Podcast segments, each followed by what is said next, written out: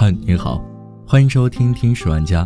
今天想和你分享的文章叫做《人均 GDP 超过一万美元了》，你觉得自己变富了吗？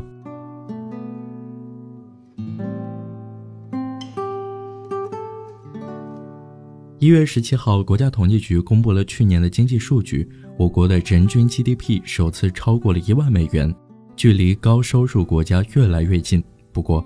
大部分人却并没有成为高收入国家居民的感受，相反，很多人的实际感受是收入增长太慢了。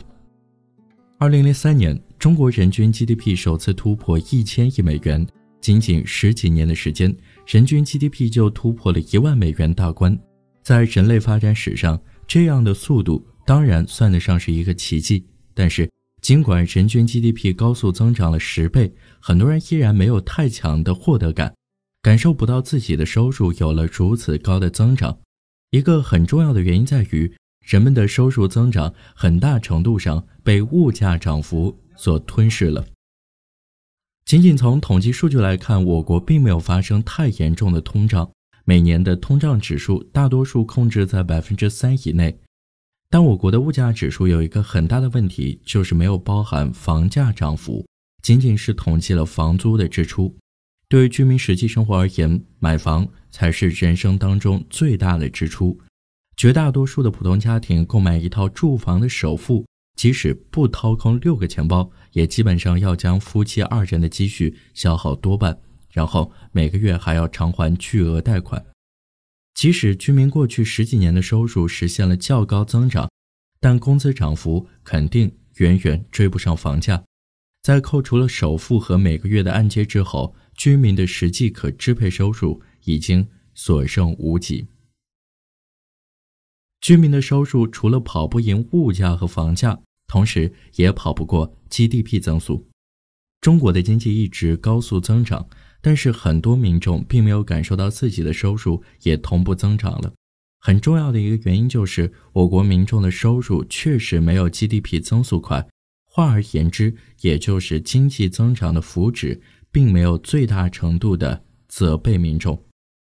以刚刚公布的去年的数据来看，去年我国的 GDP 总量同比增长了百分之六点一，同期的人均实际收入增幅只有百分之五点八。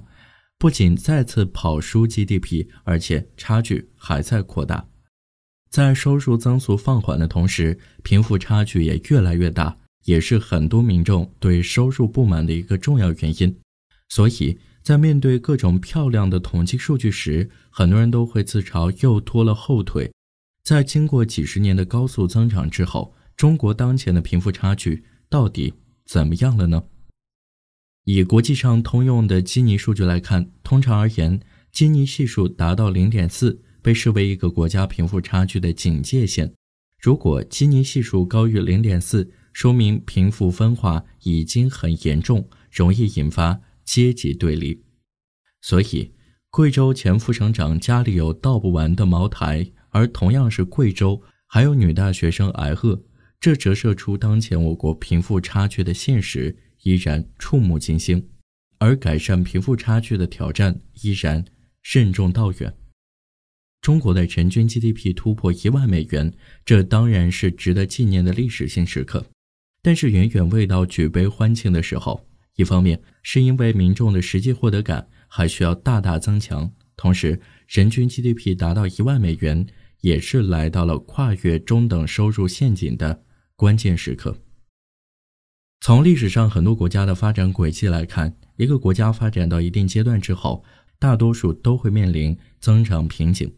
过去的发展模式难以为继，向下面临更多低成本国家的竞争，向上又无法挑战高科技的发达国家，因此绝大多数的国家最后都难以跨越中等收入陷阱。按照世界银行的研究，一九六四年处于中等收入阶级的国家。到了二零零八年，进入高收入的只有十几个国家，其他绝大多数的国家在将近半个世纪里始终处于中等收入阶段，无法继续向上突破，甚至还有些国家严重后退，尤其是人均 GDP 达到一万美元到一点二万美元之间，是一个最为关键的时刻。这几年频繁陷入危机的土耳其和阿根廷，人均 GDP 就分别为一万美元和一点二万美元左右。和历史上很多面临中等收入国家陷阱的国家一样，在人均 GDP 达到一万美元的重要关口，中国经济增速也开始明显放缓。未来中国能否成功跨越？长期来看，需要依靠高科技来带领中国突围；而短期来看，更具可操作性的是需要改变收入分配方式，实质性提升民众收入成本，为中国经济增添强劲的消费动力。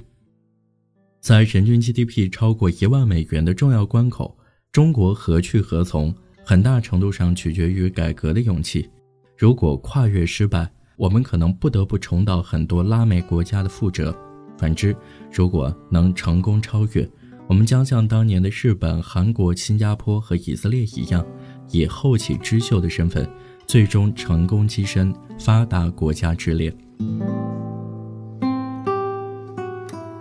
好了，这就是今天的节目，感谢你的收听，我们下期再见。